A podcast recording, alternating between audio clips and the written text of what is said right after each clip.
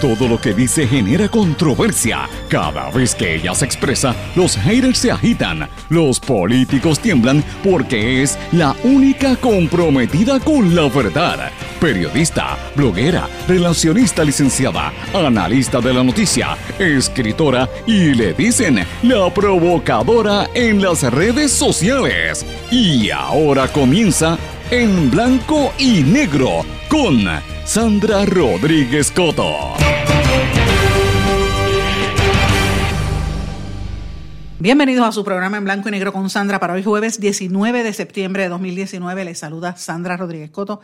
Parece que el crimen paga en esta isla, señores, paga a manos de políticos inescrupulosos como está actuando la alcaldesa de Canóvanas, Lorna Soto. Y sí, voy a hablar de este tema, del tema que es una barbaridad lo que ella está haciendo, es una falta de respeto a la memoria de toda la gente que ha luchado por la independencia de este país, pero más que nada a la memoria de todos los puertorriqueños que han sentido indignación por esta situación, de ella darle eh, el premio y el reconocimiento a uno de los peores asesinos más sanguinarios de la historia de este país, Ángel Luis Pérez Casillas.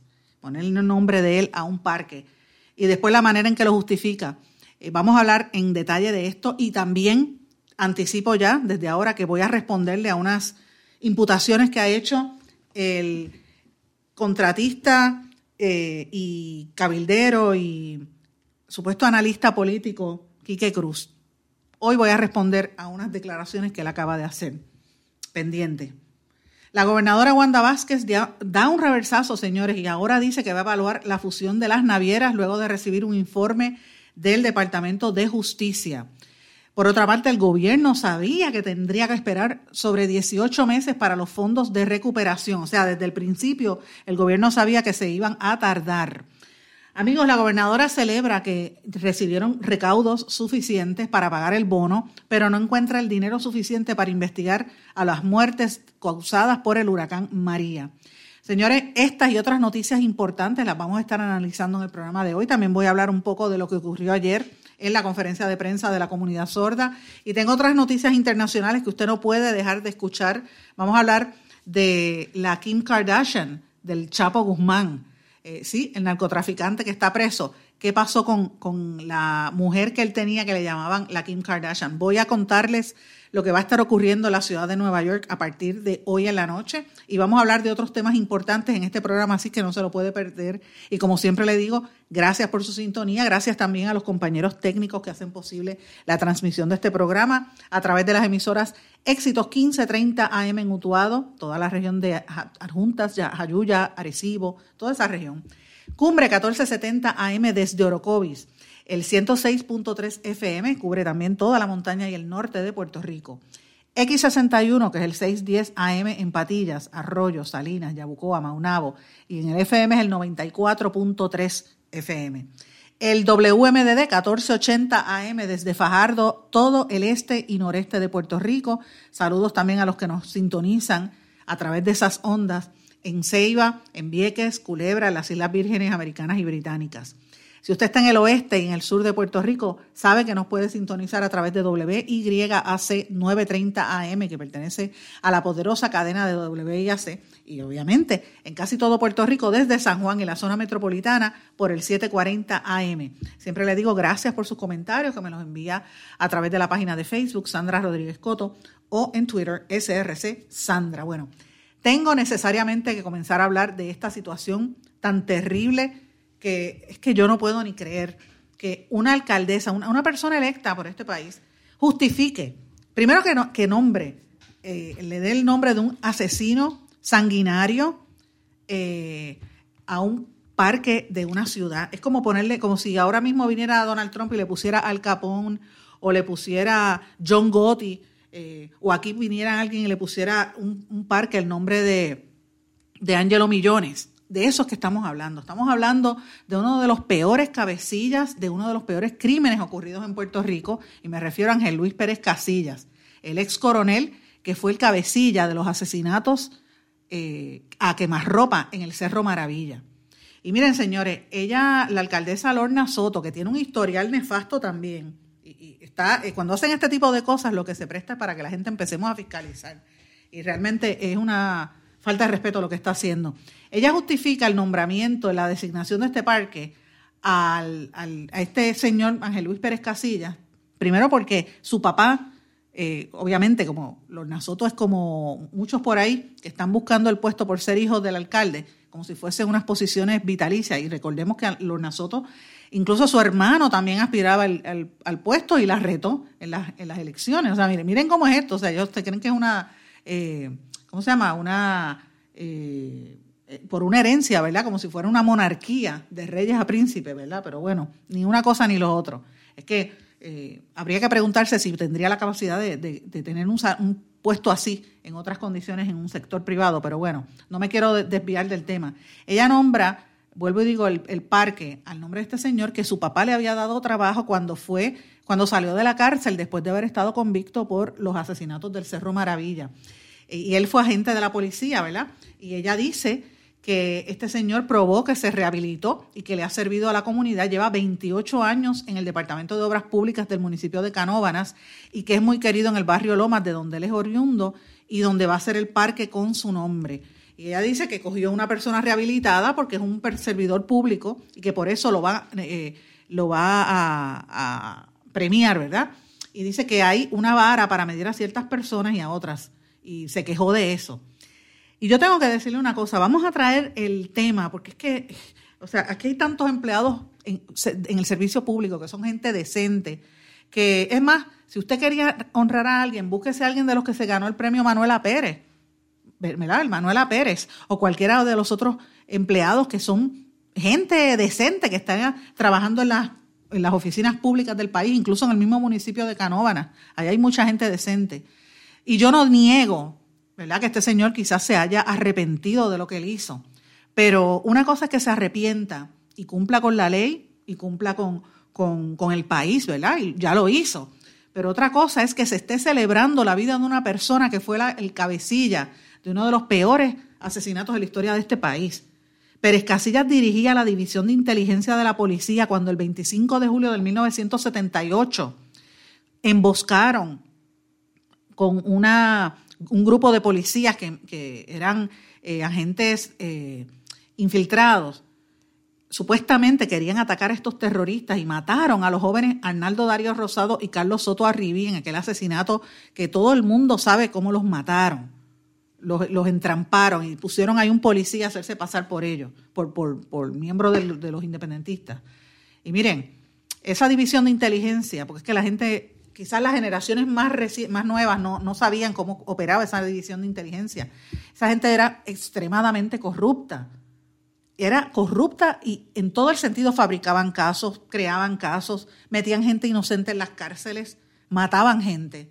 Y muchos de ellos están por ahí campeando por sus respetos. Esto es una barbaridad.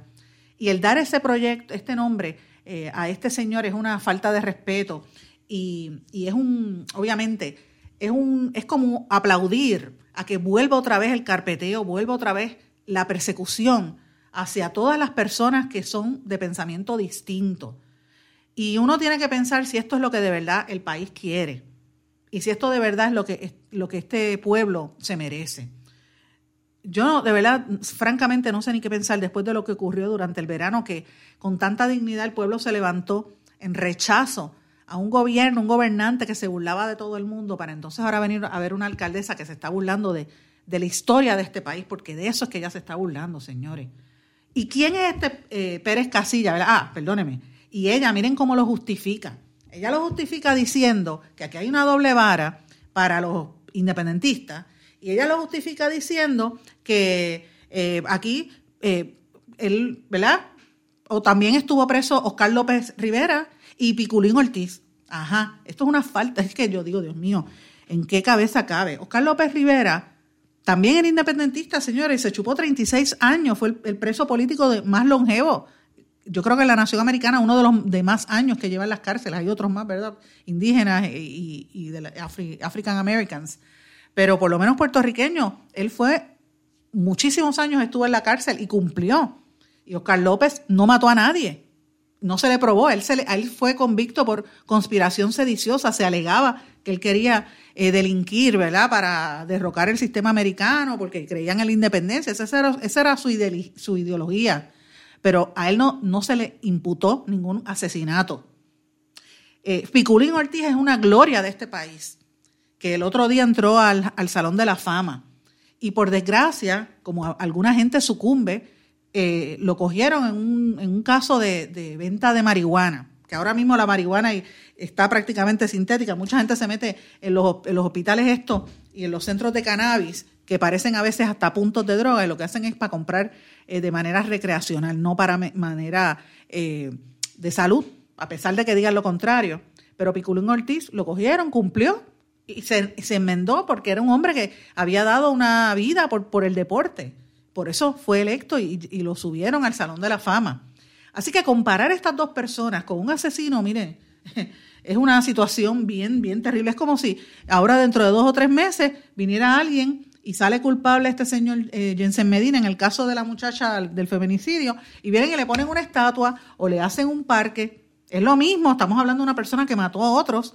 ¿Quién es este Ángel Luis Pérez Casilla? Pues vamos a hablar un poquito de quién es este ex convicto para que la gente lo tenga en su memoria. Miren, este señor dirigía la división de inteligencia de la policía en el momento en que asesinaron a estos dos jóvenes en el Cerro Maravilla.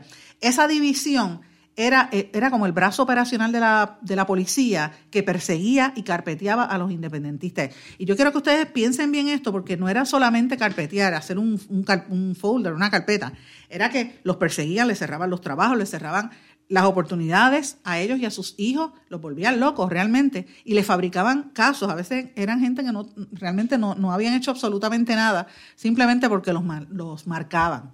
Eso era, le violaban todos los derechos civiles habidos y por haber. Esa división de inteligencia era, eh, realmente era eh, un proceso de, tratar de proscribir a todo lo que era el independentismo porque lo, lo, lo asociaban con el radicalismo, la gente radical. Y sí habían independentistas radicales, yo soy la primera en decirlo. Incluso los macheteros lo eran. Pero había también gente radical de la derecha que no lo investigaban. Y a mí yo veo un paralelismo bien, bien significativo entre recordar esa época y, ver, por ejemplo, lo que sucede ahora en los Estados Unidos, que Trump, eh, para Trump, cuando hay manifestaciones de los neonazis y, hay gente que no, que defiende, por ejemplo, a los negros, dice que los dos son iguales. Mire, tenga cuidado, los neonazis no tienen, y los racistas no tienen la misma historia, menos, menos eh, eh, ¿verdad? en los estados del sur donde tanto han sufrido los negros, pues mire, lo mismo pasa aquí con el sector independentista y eso es una realidad y no se puede tapar el cielo con la mano. Usted, usted podrá creer lo que sea, pero el, que conoce la historia tiene que saber la, realidad. Y en ese momento, en el 25 de julio de hace tantos años, este policía encubierto, González Malavé, llevó a estos dos muchachos, Arnaldo Darío Rosado y Carlos Soto Arribia, al Cerro Maravilla, eh, y allí ellos supuestamente iban a, tumbar una torre y terminaron siendo víctimas de un de una, ejecución que la mandó a hacer Pérez Casilla. Entonces, Romero Barceló, en ese momento era gobernador, ustedes recordarán que él declaró héroes a los policías y calificó de terroristas a los dos jóvenes. Después, una investigación se, detectó, ¿verdad? Aquellos famosos casos de, del Cerro Maravilla y la investigación legislativa, que fue una emboscada. Y quien dirigió esa emboscada fue precisamente este señor Pérez Casillas a quien el papá de Lorna Soto, Chemo Soto, lo contrató una vez salió de la cárcel. Eh, y es importante que sepan esto, porque los jóvenes estos que asesinaron a los independentistas, ellos no, no atacaron a los agentes, ellos tuvieron que repeler en defensa propia, porque desde que llegaron fue a tiro limpio. Eso se vino a saber en el 1983, un montón de años después, en aquellas vistas públicas de la investigación legislativa, creo que fue senatorial, exacto, senatorial, que dirigió eh, el fiscal fue Héctor Rivera Cruz, que todo el mundo lo recuerda. Eso fue crucial porque se supo la verdad en aquel momento que el gobierno estaba tratando de encubrir los hechos que ocurrieron en el Cerro Maravilla. Y fue un momento de gloria para el Senado porque es un proceso investigativo importante. Y es una cosa importante que se supiera que en ese momento Pérez Casilla era el enlace eh, de la división policial. Él, eh, Rivera Cruz dijo que él llegó a la verdad de ese caso, el, fiscal, revisando las boletas de combustible, el gasto de gasolina de otros policías que estaban trabajando y que no, estaban de acuerdo con la versión oficial que estaba dando el gobierno y había una serie de, contradicciones. Eh, obviamente, varios de los policías, de los ex agentes que fueron acusados en ese caso por dispararle a los muchachos independentistas, responsabilizaron directamente a Pérez Casillas del asesinato y dijeron que él era el que abandonó la escena una vez eso empezó y cuando empezaron, eh, los muchachos estaban con vida, los habían arrestado, supuestamente Pérez Casillas dio la orden de que los ejecutaran y se fue del lugar. Y ahí es cuando, eh, obviamente, llegan otros agentes como Julio César Andrade, Luis Reverón, y estos entonces mataron a los muchachos independentistas. Pero obviamente quien dicen que dio la orden fue este señor. Este señor, señor lo, ¿verdad? Se fue y los dejó ahí. Y yo quiero hacer esta, hago este relato porque es que es importante que no olvidemos la historia de este país. Y esto lo traigo con, con, respeto, ¿verdad? Porque a mí me gusta hablar, yo a las cosas las digo de frente, pero me gusta hablar con respeto. Al analista político o comentarista político Enrique Quique Cruz. Yo he leído una columna que él publica que la tituló De convicto a influencer, que me parece que es una, no es adecuado ese título, pero bueno, cada cual le gustan los títulos que desea y, eso pues se le respeta, pero que respete mi opinión también. Y él dice eh, justamente, ¿verdad?, que, que Pérez Casilla, eh, pues fue convicto y que estuvo preso y que ha estado tratando de trabajar y que se rehabilitó. Ahora, él, cuestiona si es moralmente correcto lo que hizo la alcaldesa darle y, si es un homenaje a futuras generaciones. Y él dice que, que aquí no hay que pensar con emociones, él dice que Casilla cumplió su condena y se rehabilitó y se reintegró a la sociedad bajo, bajo el anonimato de Canóbanas, pero él dice que él no cree que ponerle el nombre sea un gran ejemplo para el país. Entonces aplaude cuando la alcaldesa de, de, Canóvanas critica a Oscar López y dice que todo el mundo pidió la libertad. Él dice que él no pidió la libertad de Oscar López porque él entiende que él no se había arrepentido de, de su lucha independentista. Déjeme decirle una cosa.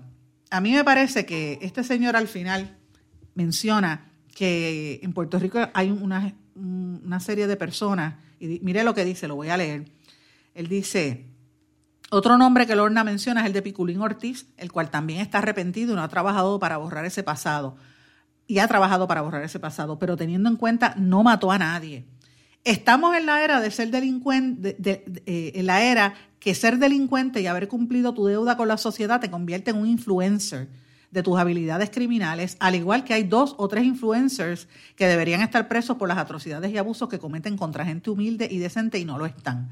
Por lo tanto, Lorna, ni uno ni lo otro, y a los hipócritas que hoy critican arduamente a la alcaldesa, pero se abrogaron eh, la libertad de Oscar López, vergüenza les debería dar, pero no la tienen. Siempre con la doble vara a favor, juzgue usted. Yo le voy a decir una cosa. Yo, yo estoy de acuerdo con lo que él dice de que hay gente que debe estar cumpliendo y que aquí en Puerto Rico se premia a gente que son convictos, ¿verdad? Se les dan incluso hasta trabajo, como a Jorge de Castrofont, que lo ponen a analizar en la televisión cuando fue un hombre que ha hecho barbaridades en este país, por las cuales fue convicto. Lo mismo pasó con Alejo Maldonado, que todavía está, que ese es un asesino también eh, y que fabricaba casos. Lo mismo pasó con Edison Misla Aldarondo, que violó unas jóvenes y robó dinero del erario.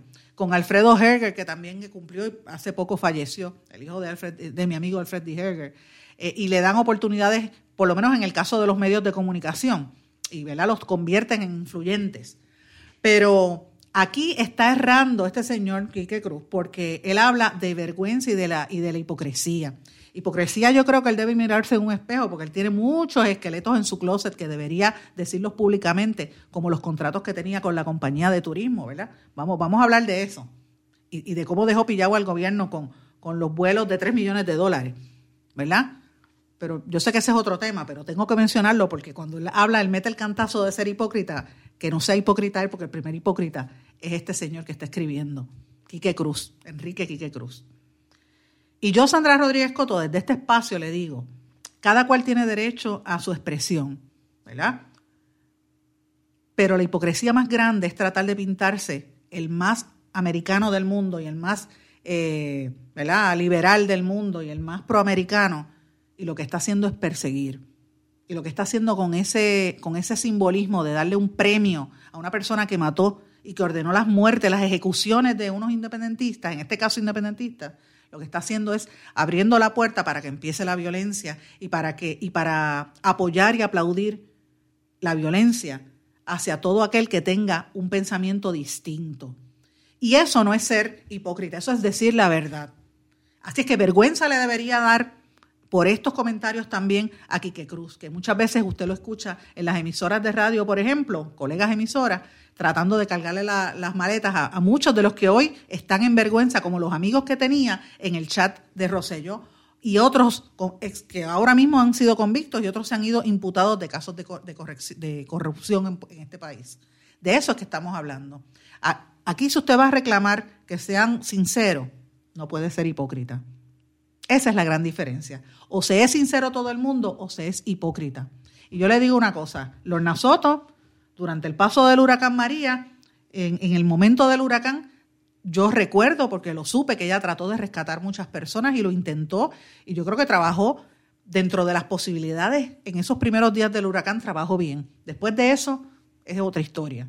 Y perder el tiempo y perder el, dinero del municipio en darle nombre a una persona que mandó a matar y que mandó a ejecutar a unos seres humanos, por más que haya trabajado, yo creo que no es lo más correcto. Así que eh, yo no puedo ser hipócrita y no puedo aplaudir una cosa que está mal hecha. Está mal hecha por la alcaldesa, está mal hecho también por Quique Cruz y está mal hecho por todos los que aplauden que se condonen y se perdonen a unos sí y a otros no, y se perdonen a la gente que ha hecho tanto daño y, y más que nada en casos históricos como fue el caso del Cerro Maravilla. Así que yo sé que si la alcaldesa quiere hablar conmigo y tener una, una respuesta a esto, con mucho gusto yo la voy a recibir y me encantaría encararla porque estas, estas cosas se tienen que contestar de frente. ¿Cómo es posible que ella aplauda a un ser humano que permitió este tipo de atrocidad? No se justifica, señores. Vamos a una pausa y regresamos enseguida. Todo lo que dice genera controversia. Cada vez que ella se expresa, los haters se agitan, los políticos tiemblan porque es la única comprometida con la verdad. Periodista, bloguera, relacionista licenciada, analista de la noticia, escritora y le dicen la provocadora en las redes sociales. Y ahora comienza en blanco y negro con Sandra Rodríguez Coto.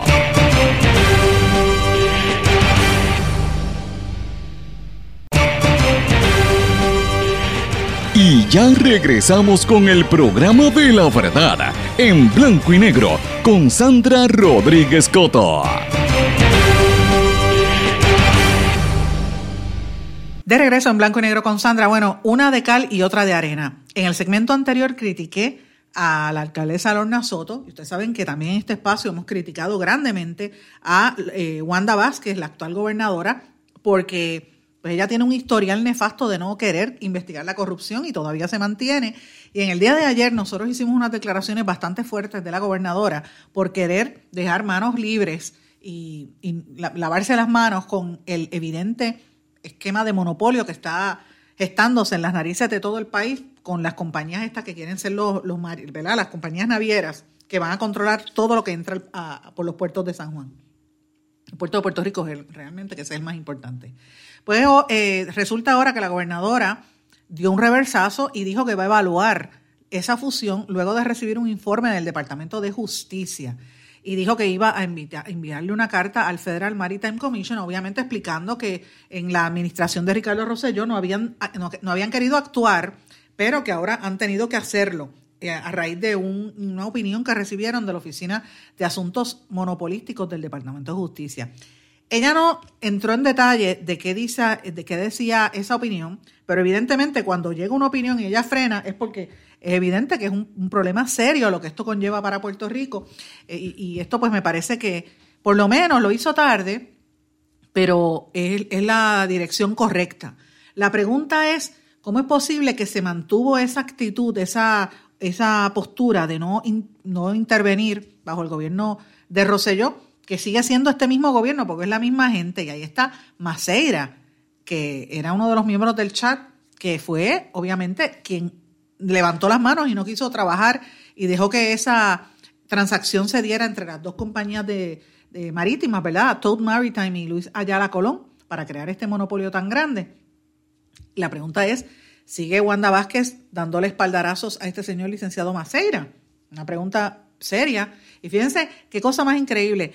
Del, del, chat, los dos que se quedan trabajando son esos dos. Era Maceira, que es el que controla todo lo que entra a través de puertos, y Gerandi, que es el que ahora regresó a comercio de exportación, que controla todo lo que se exporta. O sea, lo que entra y sale de Puerto Rico lo controlan dos de la manada del chat, los dos que se quedaron.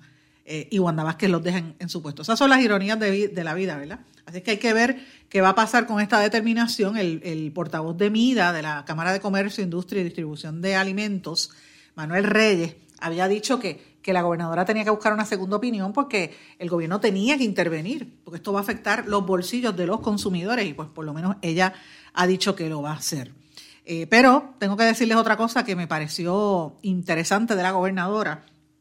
Primero, la, gobernadora reveló que el gobierno sabía desde que pasó el huracán que el desembolso de los fondos de recuperación se iba a tardar, FEMA se iba a tardar por lo menos 18 meses eh, y que el modelo que utilizó ¿verdad? Eh, por FEMA para adjudicar las ayudas iba a ser el, uno denominado como el 428, que es el más lento, que por lo general dura 18 meses. Así que ya lo sabía. Por eso se ha tardado tanto. Ya dice que los próximos meses van a empezar a soltar los fondos que se necesitan. Son cerca de 9 mil eh, proyectos que están pendientes, que no se han logrado concretar. Eh, y mientras tanto la gente todavía sigue con los toros azules. Y la gobernadora también dijo otra cosa que me pareció importante relacionada tanto al cambio de posturas y al huracán. Ella dijo que ella celebró los recaudos que, recibió el gobierno, ¿verdad? Pero dice que a pesar del dinero para pagar el bono, no hay dinero para investigar qué pasó, cuántas muertes hubo y en dónde quedaron. Y esa es la investigación que se quedó a mitad después de que el gobierno le pagó a la Universidad de George Washington para hacer una investigación que reveló que las muertes se quedaron en, en 2.975. Así que habrá que ver porque Harvard había puesto las muertes en 4.645. Y francamente yo creo que la cifra de Harvard es más cercana a la realidad.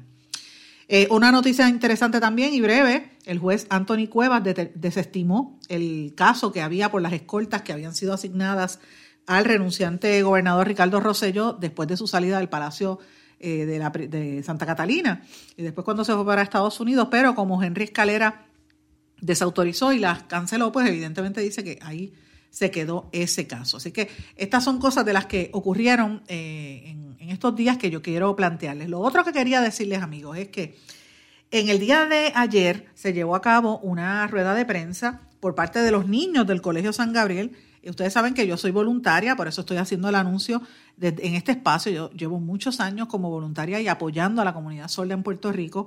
Y mm, trabajé con muchos padres y otros monjas y, colaboradores y muchos miembros de la comunidad sorda ayer en ese evento. Así que yo le quiero dar las gracias a los compañeros de la prensa que estuvieron allí presentes, de, de radio, prensa, televisión e internet, y también de prensa internacional que estuvieron allí brindándonos el, apoyo, sobre todo a los niños, porque este tipo de actividad se hace para fomentar que, los sordos pues tengan un espacio, pero más que nada que las nuevas generaciones no se sientan solos, que se sientan que, que aquí cada día más se va a lograr que Puerto Rico sea un, Puerto Rico inclusivo, un, Puerto Rico donde se respete la diferencia y la dignidad del otro ser humano. Y ciertamente, pues eso es lo que eh, eh, se espera con esta marcha que va a llevarse a cabo este próximo sábado en eh, los predios de, comienza a las 9 de la mañana, los predios del Irán Bithorn y se camina dos, hasta creo que son casi tres cuadras, hasta el Colegio San Gabriel, donde se van a llevar a cabo una serie de actividades de lo más interesantes para que toda la familia comparta. Si usted quiere conocer a algún sordo, quiere, eh, tiene curiosidad del lenguaje de señas, pues mire, vaya y, y oriéntese porque las clases, puede tomar clases de lenguaje de señas, por lo general empiezan el próximo semestre, ¿verdad? Pero usted estar en ese ambiente, que usted ve cómo se comunican, le va, le va a gustar. Y si usted tiene curiosidad, usted va a ver que es importante compartir en estos espacios eh, sociales para que pues, usted pueda ir aprendiendo, ¿verdad? Y conociendo esa cultura, que es una cultura muy rica, muy particular. La forma en que se relacionan los sordos es muy distinta a la que lo hacemos nosotros los oyentes. Eh, y son, tienden a ser de lo más divertido. Y yo les sugiero que vaya, va a haber también ferias de salud, vacunación, va a haber espectáculos artísticos y va a haber una exhibición de arte, eh, también artesanos eh, de la comunidad sorda, todos, y, también va a haber, obviamente, refrigerios, alimentos, todo confeccionado por miembros de la comunidad. Usted está más que invitado en el Colegio San Gabriel en el área de Puerto Nuevo. Así que quiero pasar con, con una entrevista de la rueda de prensa que estuvo en el día de ayer, que se estuvo llevando en el día de ayer, precisamente sobre lo que ocurrió, y ustedes van a escuchar ahí al eh, portavoz del Servicios Orientados al Sordo, quien es intérprete y uno de los principales maestros de lenguaje de señas en Puerto Rico, José Bertrán, y eh, también al presidente de la Federación de Sordos, eh, Edgardo Figueroa, pero la voz que va a escuchar es la de Lipi Ramírez, que es la intérprete, es la voz de una mujer, pero evidentemente ya le está haciendo la voz al compañero Edgardo Figueroa. Escuchemos lo que trascendió ayer en esa rueda de prensa. 21 de septiembre, empezando a las 10 de la mañana, tenemos la marcha Oye mis manos, comunícate. La marcha comienza en Irán Bithorn, marchamos hasta aquí al Colegio San Gabriel. Una vez llegamos aquí, tenemos una actividad protocolar donde se establece por la firma de la gobernadora Wanda Vázquez la semana que continúa, la semana que sigue, como la semana de la comunidad sorda puertorriqueña. También el municipio de San Juan establece a través de su asamblea esta semana próxima, ¿verdad? Como la semana de la comunidad sorda. Luego de terminado el acto protocolar, vamos a tener diferentes actividades, eh, como una feria de autos, vamos a tener este, la feria de salud, vamos a tener también eh, exhibidores de diferentes compañías, tecnología eh, que apoya a la comunidad sorda, vamos a tener también juegos para niños. Tenemos en el stage diferentes personalidades que nos van a acompañar toda la tarde. Así que es bien importante que lleguen aquí al colegio a las 9, se monten en una guaguita que tenemos que los va a dejar en el, en el Irán Resort, cortesía del municipio de San Juan. Y luego entonces marchamos hasta aquí y seguimos todo el día hasta por la tarde, hasta las 5 de la tarde, disfrutando con la comunidad sorda muchos sordos vienen para acá para decir que la comunidad sorda no es invisible, es una comunidad que está ahí 100%, que vive, que la hace. Nosotros con el molde de colores demostramos que estamos ahí, que somos orgullosos de ser sordos, no hay nada que esconder. Vamos a una pausa amigos y regresamos enseguida en la parte final de En Blanco y Negro con Sandra. Todo lo que dice genera controversia. Cada vez que ella se expresa, los haters se agitan, los políticos tiemblan porque es la única comprometida con la verdad. Periodista, bloguera, relacionista licenciada, analista de la noticia, escritora y le dicen la provocadora en las redes sociales. Y ahora comienza en blanco y negro con Sandra Rodríguez Coto.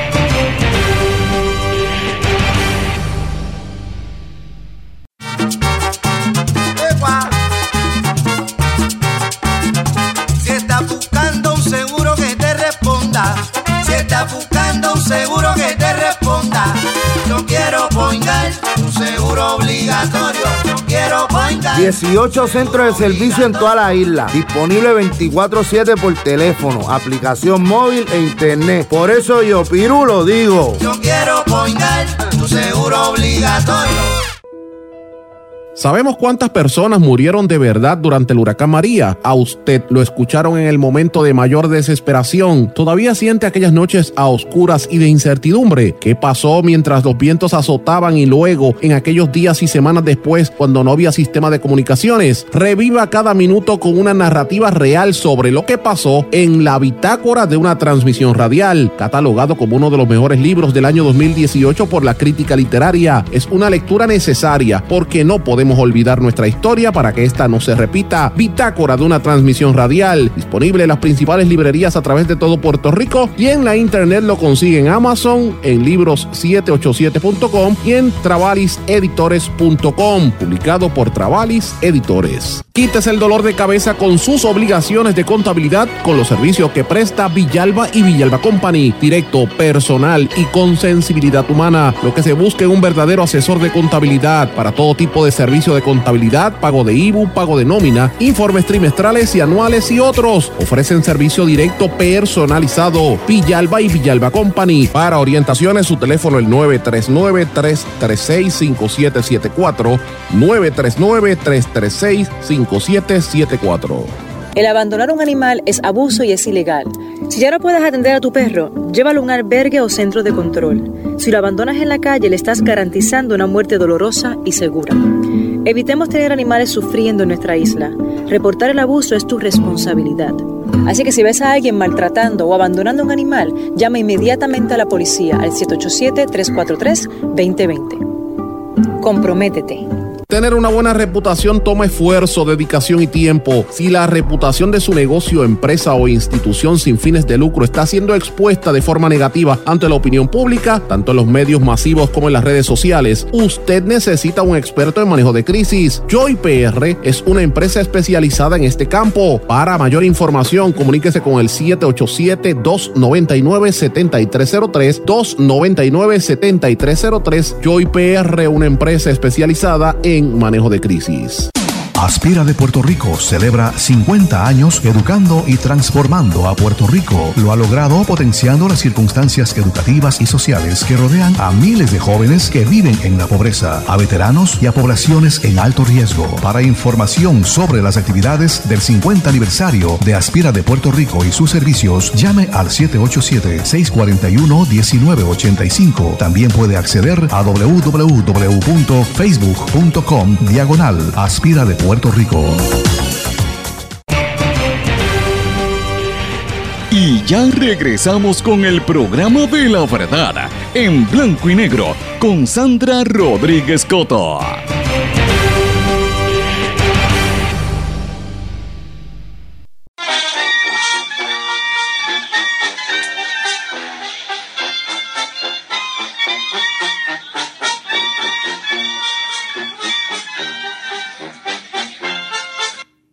No, no se equivocó, no es un corrido mexicano. Estamos en la parte final de En Blanco y Negro con Sandra, amigos. Es que quise ponerle esa musiquita porque he estado viendo una noticia sobre el Chapo Guzmán, el, el sanguinario narcotraficante mexicano que está ahora mismo en la cárcel, en una cárcel federal en los Estados Unidos por eh, la acusación de ser el jefe del cartel del Sinaloa, el principal eh, cartel de droga en el mundo. Decían que era el narcotraficante más grande en, todos los tiempos, ¿verdad?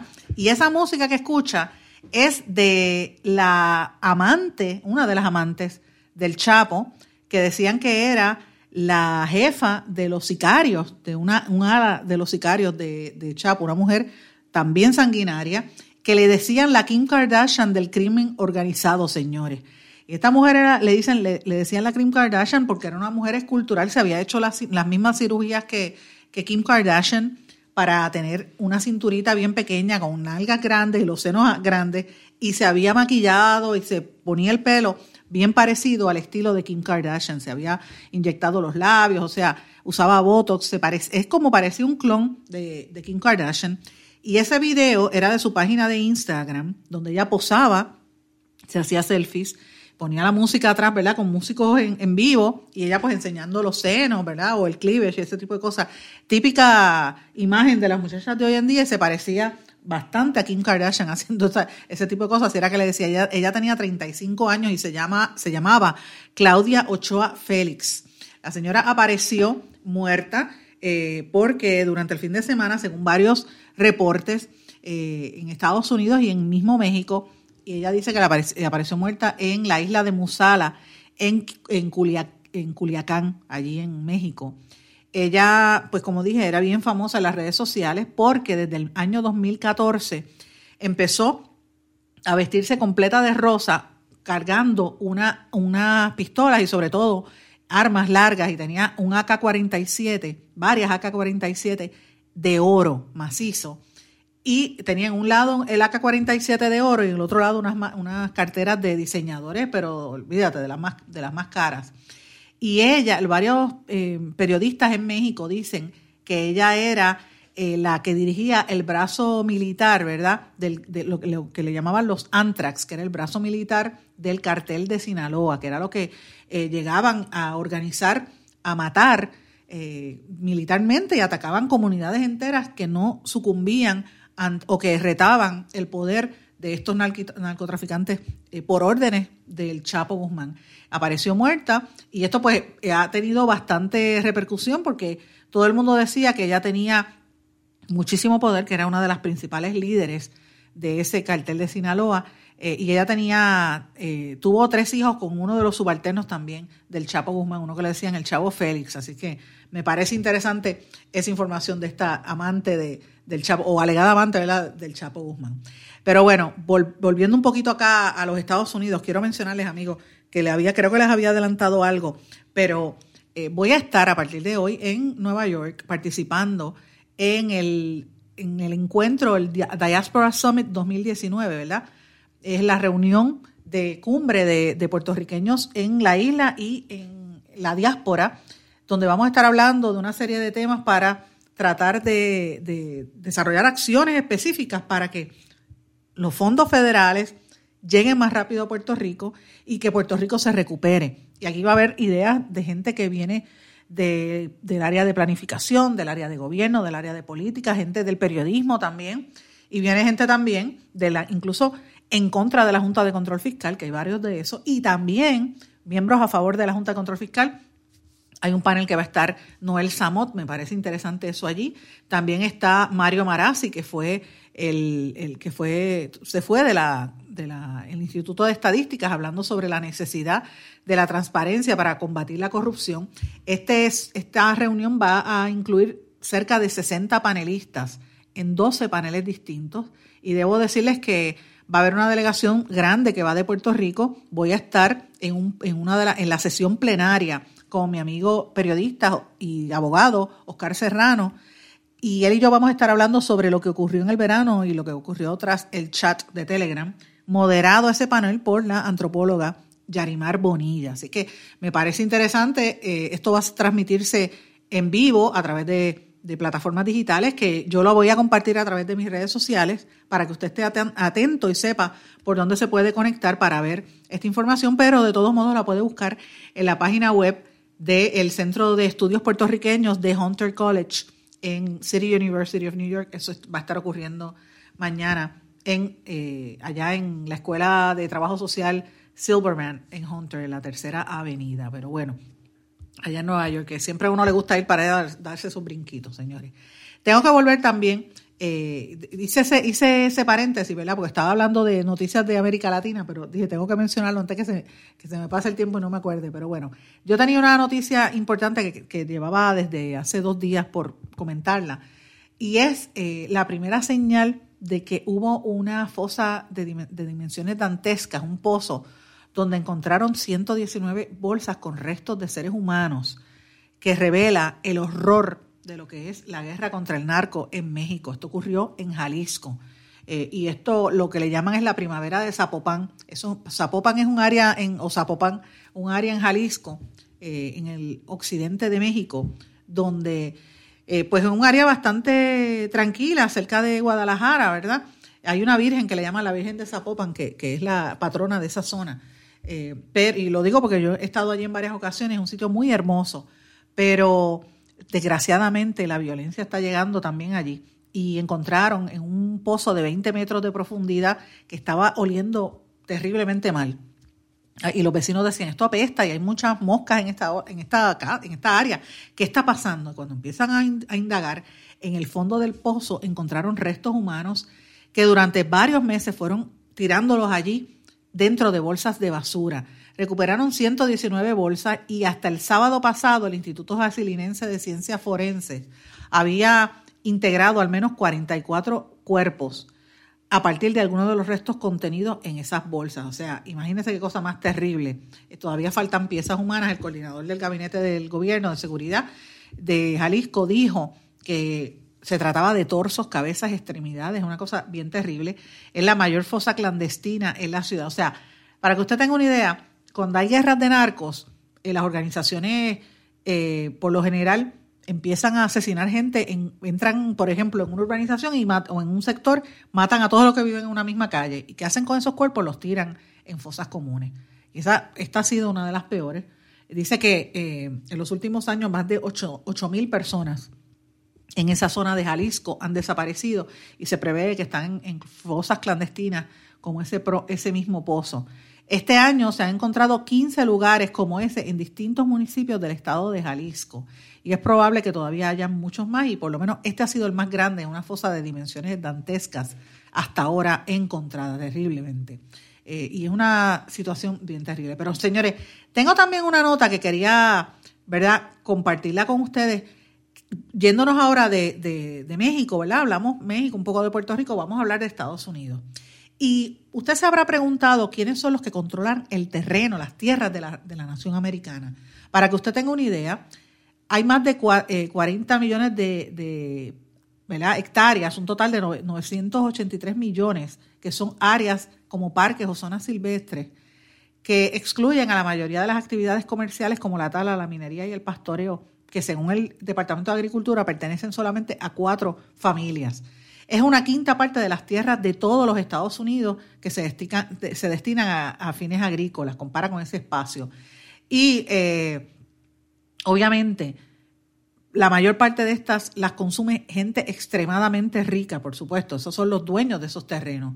Eh, para que usted tenga una idea, estas familias tienen, son, en total son 100 personas, pero entre todos poseen más tierras que, que si usted juntara Honduras, El Salvador y Belice. Todo eso le pertenece a ellos, según el Land Report, eh, una revista que se especializa en la tierra, en la propiedad de la tierra en los Estados Unidos.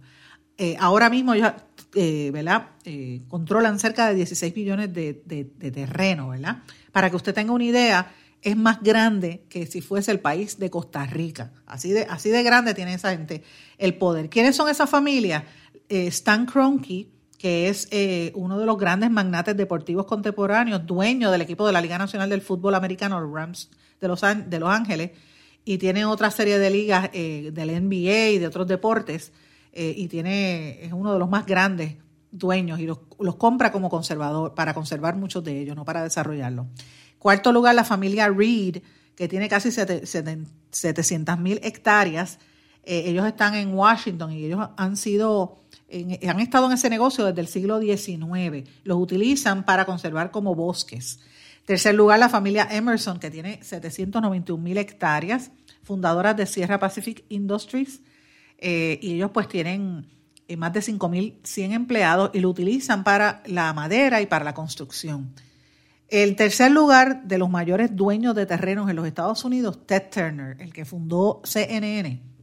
Este señor tiene, el segundo lugar, perdón, tiene 800.000 hectáreas, 809.000 hectáreas.